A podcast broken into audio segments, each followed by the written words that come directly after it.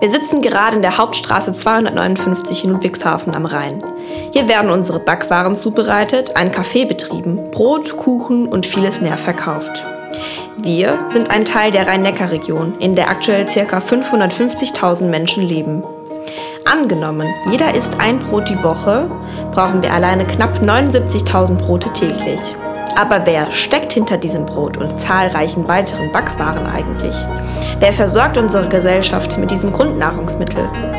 In dieser Staffel reisen wir vom Mehl bis hin zum Brot auf dem Küchentisch und möchten für uns als Unternehmen, aber auch für die gesamte Branche Transparenz schaffen. Dafür bedarf es der Aufteilung in verschiedene Bereiche. Bäckerei, Verkauf und Verwaltung. Diese Themenbereiche kannst du ganz leicht durch die Farben des Covers der jeweiligen Folge unterscheiden. Und nun lasst uns ein bisschen Brotzeit machen. Freunde des Brotes und des Backens. Es ist wieder Samstag. Zeit für eine weitere Brotzeit-Podcast-Folge. Die letzten zwei Folgen haben wir ja jetzt schon unsere Ofenbereiche unter die Lupe genommen und wir weiten heute noch einmal den Blick mit einer von mehreren Persönlichkeiten in unserer Nachtschicht mit Führungsverantwortung. Zu Gast ist heute Michael Müller. Er ist seit 2016 Teil des Teams. Er hat 2004 seine Ausbildung zum Bäcker gemacht, ist auch Bäckermeister und Betriebswirt des Handwerks und hat, bevor er bei uns begonnen hat, bereits Erfahrungen in weiteren Betrieben gesammelt. Wir sprechen heute nochmal über die großen Themen, Abläufe und Prozesse der Nachtschicht bzw. der Zubereitung von unseren Broten und weiteren Backwaren. Und wir sind vor allem auch nochmal auf die kleinen Details der Bäckertechnologie eingegangen. Was hat es eigentlich mit Hefen, Sauerteighilfen und so weiter und so fort auf sich? Das nächste Mal, als kleinen Ausblick an dieser Stelle, ist nochmal Susanne zu Gast, die uns den speziellen Fachbereich des Berliner Backens näher bringt. Und dann geht es auch schon weiter in den Versand- bzw. Fahrerbereich, um die Backwaren, die jetzt nun frisch gebacken sind, zu euch in die Filialen zu schicken. Hello und welcome zu einer weiteren Brotzeit-Podcast-Folge. Heute Abend, es ist jetzt gerade 18.23 Uhr, mit Michael Müller aus der Nachtschicht. Lieber Michael, herzlich willkommen im Brotzeit-Podcast cool, dass ich da sein darf. Wundervoll. So, bevor wir jetzt heute mehr über dich erfahren dürfen, über deinen Bereich in der Nachtschicht, ähm, darfst du dich auch erst einmal, so wie alle weiteren Gäste, mit drei Worten oder vielleicht auch mehr Worten für die Zuhörerinnen beschreiben, damit wir einen kleinen Eindruck bekommen, wer hier eigentlich gerade sitzt. Ja, ich bin der Michael. Ich denke, ich bin hilfsbereit, ruhig, unkompliziert und teamfähig.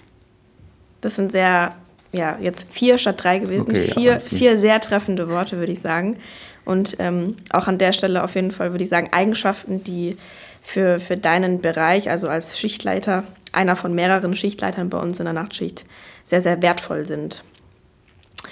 Genau, und ich würde sagen, genau in dieses Thema steigen wir jetzt auch direkt im nächsten Step ein. Ne? Also Michael, ähm, in der Nachtschicht, äh, wo wir uns jetzt auch gerade kurz davor befinden, ähm, muss alles für den nächsten Morgen fertig werden. Und ich habe jetzt auch ähm, schon zuvor mit mehreren Persönlichkeiten von verschiedenen Unterbereichen gesprochen, also sei es aus der Tagschicht oder auch aus der Nachtschicht gewesen. Kannst du denn vielleicht jetzt nochmal an dieser Stelle aus deiner Perspektive als Ansprech- und auch Führungsposition zusammenfassen, was die Nachtschicht eigentlich so ausmacht? Ähm, ja, also wir in der Nachtschicht, wir produzieren alle Brotsorten und ähm, wir backen alle Blunder und Teile, also zum Beispiel auch Laugenteile, äh, die nicht in der Filiale gebacken werden. Und äh, kannst du uns da vielleicht nochmal so die Stationen so als äh, große vielleicht Abteilungsnamen oder Bezeichnungen aufzeigen? Mm, natürlich, also wir, wir haben ja die, ähm, natürlich die Teigmacherei. Ähm, da werden die Teige gemacht. Ähm, die Brotabteilung arbeitet die Teige auf, die stellt die Brote her, äh, die Teiglinge. Ähm, und dann äh, an den Öfen werden die, die Brote gebacken. Dann haben wir äh, noch einen Bereich, ähm, wo äh, noch ähm, unsere Laugensachen äh, gelaugt werden und ähm, alle ähm, ja, äh, Hefeteige, Teilchen wie die Rosinenbrötchen oder auch die, die Schokocroissant nochmal mit Ei besprüht werden genau. und dann in den äh, sogenannten Stickenöfen gebacken werden. Ja. Und auch genau. aus all den Teilbereichen quasi haben wir Ansprechpartnerinnen, die äh, auch über den Bereich einmal berichten dürfen. Genau. Also das gibt es auch, oder gab es jetzt dann an der Stelle schon zuvor im Detail zu hören. Und äh, ich würde auch noch hinzufügen, was dann natürlich auch als ganz großes Thema anschließt, ist äh, natürlich noch der Versandbereich, wo alles gerichtet wird und genau. auch nochmal das Team der Fahrer, wo alles ausgefahren wird. Aber auch ein Fahrer wird es zu äh, hören geben, quasi kurz nach deiner Folge. Ah, ähm, also das ist auch ganz spannend, das kann man alles im Detail nochmal anhören und sich da berieseln lassen. Okay, also ich glaube, so im Großen und Ganzen haben wir jetzt so ein bisschen einen Überblick bekommen, nochmal ähm, aus deiner Perspektive, was für äh, Unterthemen es da in der Nachtschicht eigentlich gibt. Und ähm, für diese Hülle und Fülle an Aufgaben bedarf es natürlich auch äh, mehreren Personen mit Verantwortlichkeiten. Ja? Und äh, du bist, wie gesagt, haben wir jetzt ja schon benannt gehabt, einer von mehreren Schichtleitern. Was sind denn hier so deine Spezialgebiete in Anführungszeichen oder aber auch Hauptverantwortlichkeiten? Kannst du da mehr zu sagen? Ja, also grundsätzlich bin ich ja äh, flexibel. Ich bin äh, in allen Bereichen tätig, äh, beziehungsweise gerne tätig. Ich helfe überall, ähm, auch in allen Bereichen, die ich eben genannt habe. Ähm, hauptsächlich bin ich aktuell äh, viel an der Berliner Anlage, weil wir ja da gerade Hauptsaison haben und ähm, wir jetzt eine neue Berliner Anlage bekommen haben. Da wurde ich auch mit eingearbeitet und ähm, da verbringe ich viel Zeit momentan.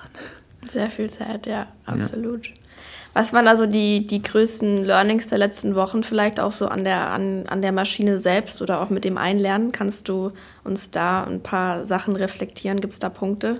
Ja, also ähm, jetzt gerade als die, ähm, die Saison jetzt angefangen hat, so nach ähm, Weihnachten, zu Beginn des neuen Jahres und ähm, die neuen Sorten reinkamen von der Konditorei, da mussten wir natürlich mehr backen und das war dann auch schon äh, eine Herausforderung äh, für uns im Team, ähm, das hinzubekommen, dass wir kontinuierlich backen können, weil ähm, ja, wir haben äh, die, die Teiglinge, die die Tagschicht uns produziert, ähm, die stellen wir ja bei uns in den Gärraum und die werden reif gemacht, werden gegart und äh, dann backen wir die. Und ähm, am Anfang haben wir ähm, immer so eine Stückzahl pro Stunde bei, ich sag mal, 2000 pro Stunde gebacken. Und jetzt, wo die, die, die äh, Warenausgangsmenge sich erhöht hat, backen wir jetzt so circa 4000 pro Stunde. Mhm. Und äh, dass wir da jetzt äh, immer kontinuierlich backen können, äh, mussten wir da schon mal ein bisschen ausprobieren, beziehungsweise alles neu lernen, ähm, wie wir mit unserer Gärfläche zurechtkommen und auch ähm, mit dem Backtempo äh, zurechtkommen. Das waren so die, die Herausforderungen von den letzten Wochen, wo wir jetzt eigentlich, eigentlich ganz gut meistern, behaupte ich jetzt mal. Ja. Ist vielleicht noch nicht perfekt alles, aber ähm, so Stand jetzt Läuft's. sind wir zufrieden. Es läuft, läuft ja. ja. Und ähm, kannst du aber trotzdem auch vielleicht nochmal, weil jetzt die Frage ja von mir an der Stelle äh, doch auch aufkam zum Thema Hauptverantwortlichkeit was sagen? Also ähm, Geht es da eher darum, so die Teams vielleicht in sich zu stärken? Äh, Geht es da darum, die Qualität sicherzustellen? Geht es da um alles? Oder hast du da so ein bisschen deine Sternchenthemen oder vielleicht auch in Ergänzung mit den anderen ähm, Hauptverantwortlichen deine Sternchenthemen? Mm, ja, also grundsätzlich äh, bei mir ist es so, äh, ich bin auf jeden Fall fast nur in der Backstube. Jetzt zum Beispiel Andreas, der macht die An Einsatzpläne mit Folge zusammen. Ähm, ähm, das betrifft mich weniger. Also ich bin viel in, eigentlich in der Backstube nur und äh, ich helfe viel. Ja. Mache einfache Handgriffe, ähm, helfe mal bei den Einstellungen von Maschinen, ähm, bin Ansprechpartner, wenn es auch mal eine Störung gibt und ähm, mache auch viele einfache Dinge. Was das Team betrifft, klar, wenn es mal Probleme gibt, äh, versuche ich zu ähm, vermitteln. Vermitteln, genau, das ist das Wort. ich, um, auch gerade wenn es mal nur kleine persönliche Probleme gibt, ja. da helfe ich gern. Ähm, ist ja auch meine Aufgabe dann als Schichtleiter. Da äh, gibt es also viele Handgriffe und man ergänzt sich gut im Team, höre ich. Genau, aus. richtig. Ja. ja. sehr wertvoll auf alle Fälle. Also, ähm, du bist ja schon mehrere Jahre äh, in der Backstube am Start und hast wirklich schon, schon viel Erfahrung gesammelt. Und man könnte vielleicht ja anmuten und meinen, es wäre immer so das Gleiche. Ne? Also der Arbeitsrhythmus hat irgendwie jeden Tag so ein bisschen äh, äh ein rituatives Muster und natürlich gibt es mal ein Produkt, was rausgeht oder neu reinkommt. Ähm, nichtsdestotrotz gibt es ja schon sehr viele verschiedene Variablen und auch Themen, die einen beschäftigen als Bäcker. Und dabei vergisst ja vielleicht gerade auch so der Laie, der damit nicht so viele ähm, Kontaktpunkte hat dass die Hefe, wo wir natürlich in der Bäckerei stark von abhängig sind und auch vor allem ihre Aktivität täglich durch verschiedene Faktoren beeinflusst wird. Also ich denke da an Wasser, ich denke da an Temperatur und da darfst du auch gleich mehr zu erzählen. Ähm, ja, also Michael, was sind denn hier so Herausforderungen der Nacht am Teig beziehungsweise ähm, an der Arbeit äh, mit dem Teig? Hm. Ja, also genau. Es ist kommt halt drauf an. Am wichtigsten sind halt auch äh, die Rohstoffe. Äh, in dem Fall halt hauptsächlich das Mehl. Das ist nicht immer gleich. Auch wir, wir, wir arbeiten ja hier in der, in der Bäckerei mit lebenden, äh, mit lebenden Mitteln, mit Lebensmitteln. Und äh, die sind unterschiedlich. Das Mehl ist von Saison zu Saison unterschiedlich und tatsächlich auch von Mehllieferung zu Mehllieferung unterschiedlich. Ja, klar. Ähm, und dann muss der Teigmacher der äh, muss darauf achten, dass die Teige äh, ihre richtige Festigkeit haben, dass sie nicht zu fest und zu weich oder zu weich sind.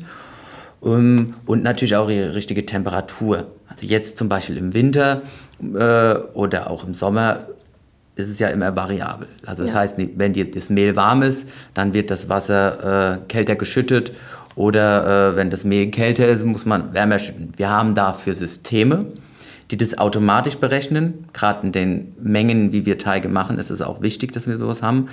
Ähm, aber dennoch muss der Teigmacher immer kontrollieren. Ja. Und ähm, das ist, sag ich mal, schon ein wichtiger Faktor oder Faktoren, die wir haben. Das ist eine Herausforderung Richtig. auf Richtig, jeden Fall. Ja. ja. Ähm, was ich da, also was ich da jetzt so raushöre oder vielleicht so zusammenfassen kann, ähm, also generell natürlich die Rohstoffe per se sind schon mal ganz interessant, was, was teilweise eine Herausforderung darstellen kann, wenn man ganz spezifisch eben auf das Thema Hefe eingeht, wo wir auch gleich noch tiefer in die Materie einsteigen. Aber wenn man eben über die klassische Bäckerhefe oder generell Hefeaktivität spricht, ist äh, die Temperatur ein ganz großes Thema. Mhm. Und da hast du jetzt ja gerade schon gesagt, okay, die Mehltemperatur äh, beziehungsweise die Schüttwassertemperatur und ähm, am Ende eben die Teigtemperatur. Also die Umgebungstemperatur beeinflusst natürlich die Temperatur der Rohstoffe und dann am Ende auch die Teigtemperatur. Und dadurch spielt dann natürlich auch nochmal generell die Knetung eine Rolle. Äh, aber da habe ich auch schon mit Tobias drüber philosophiert. Also wenn man mhm. hier den Podcast wirklich straight durchhört, dann ist man Experte. Ähm, das ist ganz cool. Ähm, wie kann man das denn so abschätzen? Also ähm, ich weiß, dass es natürlich im Sommer generell auch nochmal durch die Hitze der Öfen und so viel heißer ist, teilweise als es draußen schon ist. Ähm, merkt ihr da wirklich sehr starke Unterschiede zwischen Winter und Sommer? Kannst du da so ein bisschen was zu sagen? Ja, auf jeden Fall merken wir die Unterschiede. Es ist einfach auch deswegen, weil das Mehl draußen gelagert wird. Mhm. Also was heißt draußen? Aber die Silos stehen ja äh, draußen und ähm, die Sonneneinstrahlung hat eine, eine, eine, krasse Wirkung auf das Mehl. Also deswegen in dem Moment, wenn es draußen 6 Grad sind, gehe ich jetzt mal grob davon aus, dass das Mehl auch 6 Grad hat. Aber ja. wenn es draußen 30 Grad sind, dann hast du dementsprechend auch wärmeres Mehl.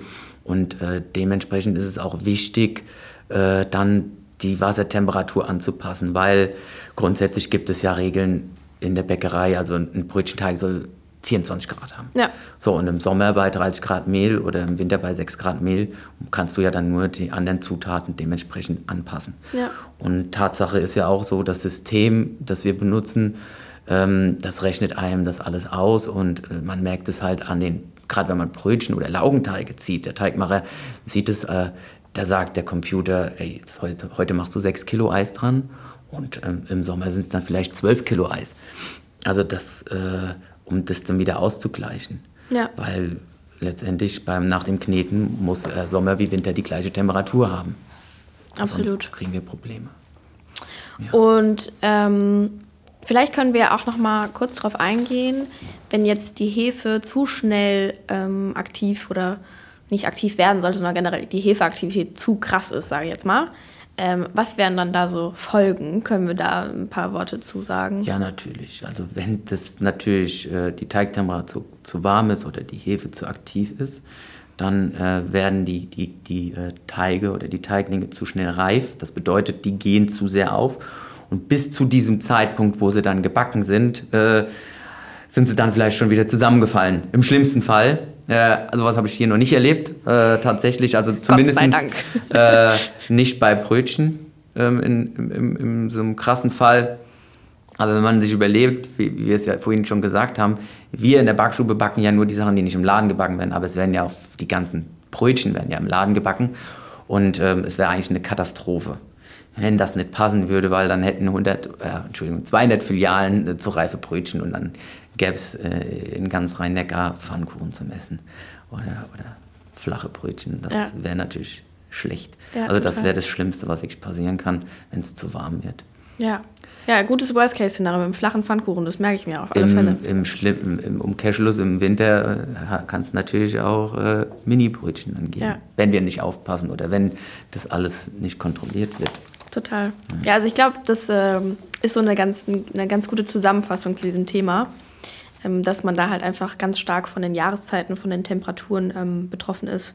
Und mhm. ansonsten ich meine, auch ganz spannend bei der Debatte, sage ich mal, die Hefe wird ja auch erst aktiv in dem Moment, wo wir wirklich Teig zubereiten, also wo auch Wasser, mhm. Mehl, Hefe zusammenkommen. Äh, ähm, oder sie fängt dann tatsächlich an zu arbeiten mit dem Effekt, wie wir es haben wollen in der Bäckerei. Und dann wollte ich noch hinzufügen, ähm, vielleicht auch nochmal so als Stichpunkt, ähm, diese, dieses Phänomen, dass quasi das, der Teigling auch wieder zusammenfallen kann, da reden wir ja so ein bisschen vom Gashaltevermögen oder auch von der Gärstabilität. Ne? Das kann man ja vielleicht auch so als Schlagwort Richtig. da nochmal ja. hinten dran setzen. Wir haben da äh, tatsächlich noch eine Stellschraube, äh, was variiert werden kann, ist tatsächlich, was auch jedes Jahr variiert wird. Also im Winter sind die Kühlhäuser deutlich wärmer eingestellt mhm. als im Sommer.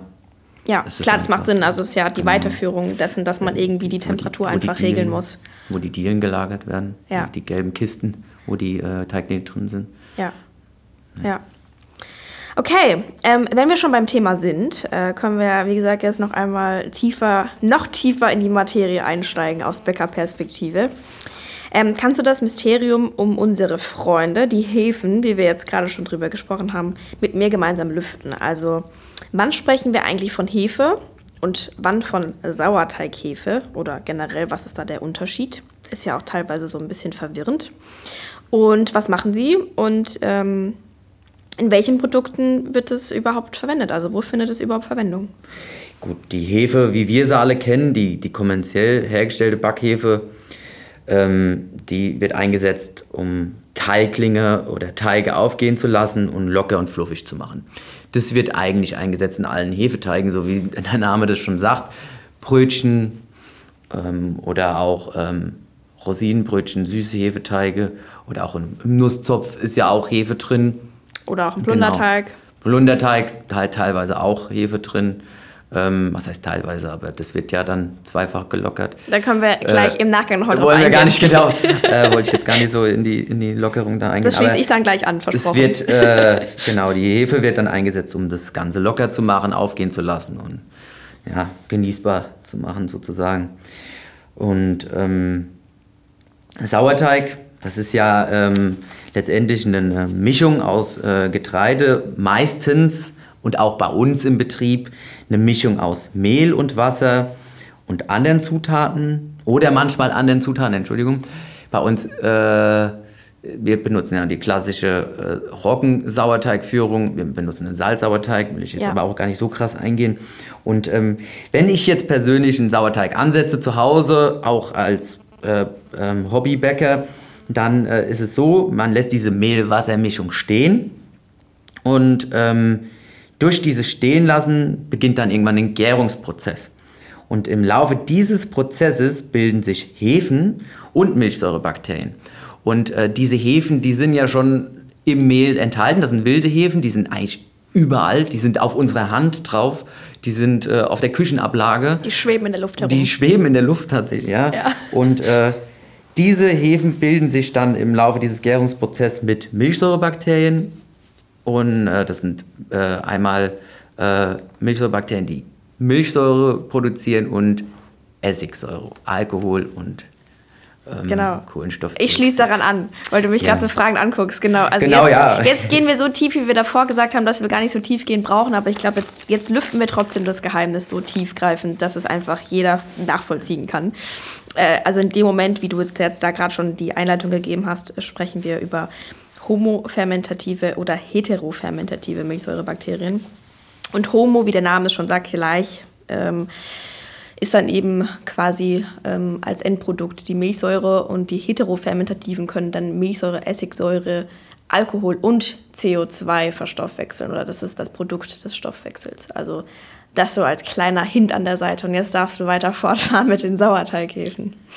Ja, also wie gesagt, und Sauerteig wird ja bei uns auch äh, hauptsächlich im Brot verwendet, ja. um unsere Brote nicht nur zu lockern, sondern auch ähm, schmackhaft zu machen. Ja. Und äh, Sauerteig hat ja so viele ähm, Fähigkeiten und ähm, Gründe, warum man ihn einsetzt. Einmal die Frischhaltung, der Geschmack, bessere Verdaulichkeit, ähm, Backfähigkeit. Backfähigkeit von ähm, Mehlen, die sehr enzymhaltig sind ähm, beim Roggenmehl äh, hindern ja quasi, die Säure hindert ja den enzymatischen Abbau. Genau. Und ähm, ja, das ist so der Hauptgrund, warum man auch Sauerteig äh, ansetzt und verwendet. Also ich finde es eigentlich total wichtig, dass äh, wissen, dass Sauerteig sehr gesund ist, weil jeder, der sich mit ein bisschen mit dem Thema Fermentation beschäftigt, nicht nur in der Bäckerei, egal in welchem Bereich, alles, äh, was fermentiert wird, ist gesund und äh, für, für die Verdauung wichtig. Und deswegen esst Brot. esst Brot, das ist einfach, das ist, das ist jetzt gesund. einfach die Aussage hier. Ja. Ja, cool. Sauerteigbrot. Sauerteigbrot. Oder Sa Brot mit Sauerteig. Richtig. So. Ähm, okay, ich denke aber so im Großen und Ganzen, ähm, vielleicht können wir nochmal so abschließen zu diesen, zu diesen zwei Worten. Ähm, es sind beides Hefen, beide haben auch ähm, ähnliche Stoffwechselfunktionen. Und es ist jetzt auch, glaube ich, nicht so, dass es das eine gut und das andere böse ist. Und also ich, ich würde sagen, so in der Außenwahrnehmung kann das manchmal so ein bisschen missverständlich aufgeschnappt werden, mhm. weil ähm, über diese Sauerteighefen im Sauerteig irgendwie gar nicht gesprochen wird ähm, und dann die Backhefe aber irgendwie so ganz schlecht ist. Und deshalb war es mir so wichtig, ähm, weil das ja auch einfach in der Nachtschicht sehr viel Verwendung findet und du da natürlich auch was äh, zu sagen und ähm, zu beitragen kannst, dass wir das einfach noch mal so ein bisschen unter die Lupe nehmen. Hast du da noch was zu, hinzuzufügen?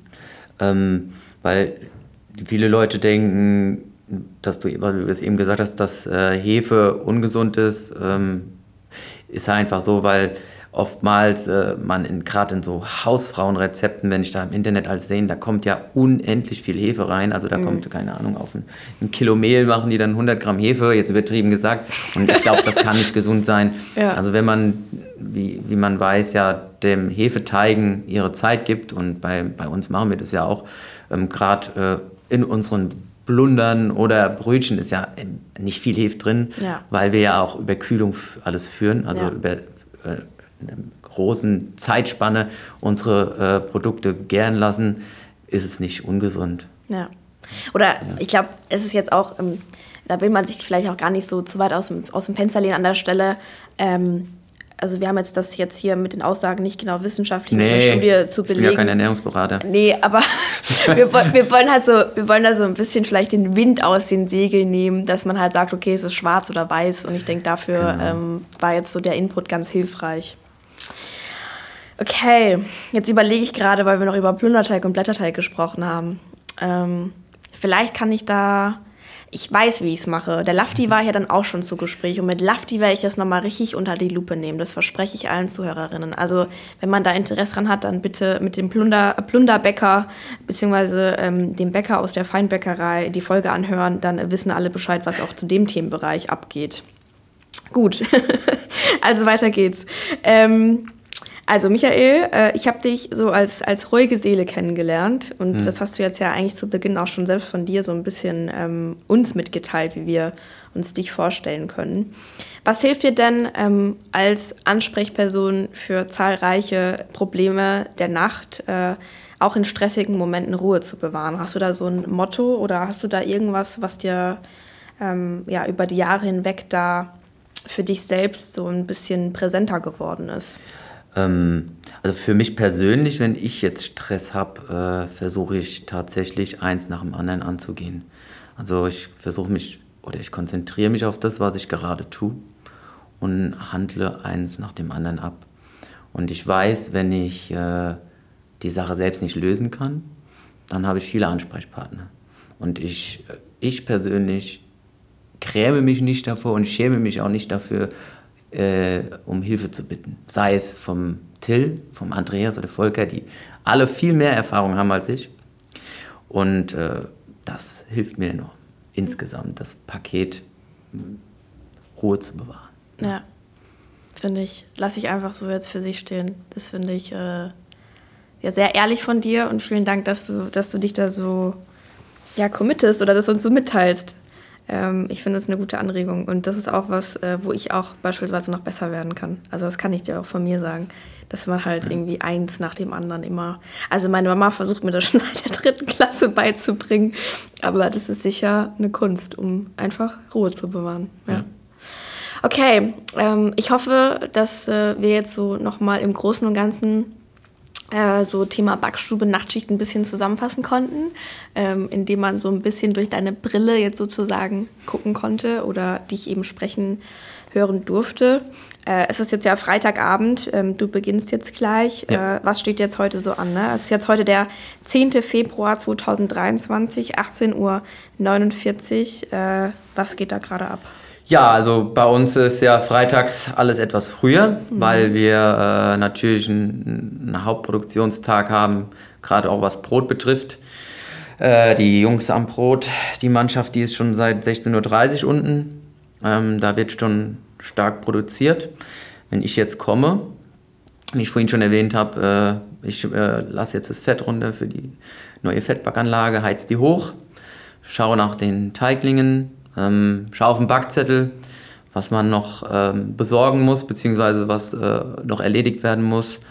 Ähm, schau, dass äh, alle Bestellungen da sind, auch tatsächlich, dass mhm. wir alles haben, was wir backen müssen.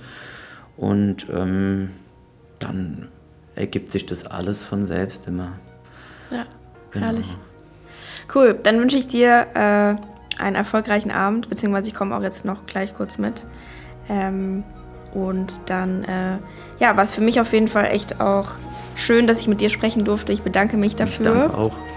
Und dann würde ich einfach sagen, ciao, ciao ragazzi und äh, vielleicht bis bald, wer weiß, ja? ciao. Schon gewusst? 2014 wurde die deutsche Brotkultur von der UNESCO-Kommission in das bundesweite Verzeichnis des immateriellen Kulturerbes aufgenommen. Wir hoffen, dass wir dir das Kulturgut Brot nun einen Bissen näher bringen konnten. Mahlzeit zusammen.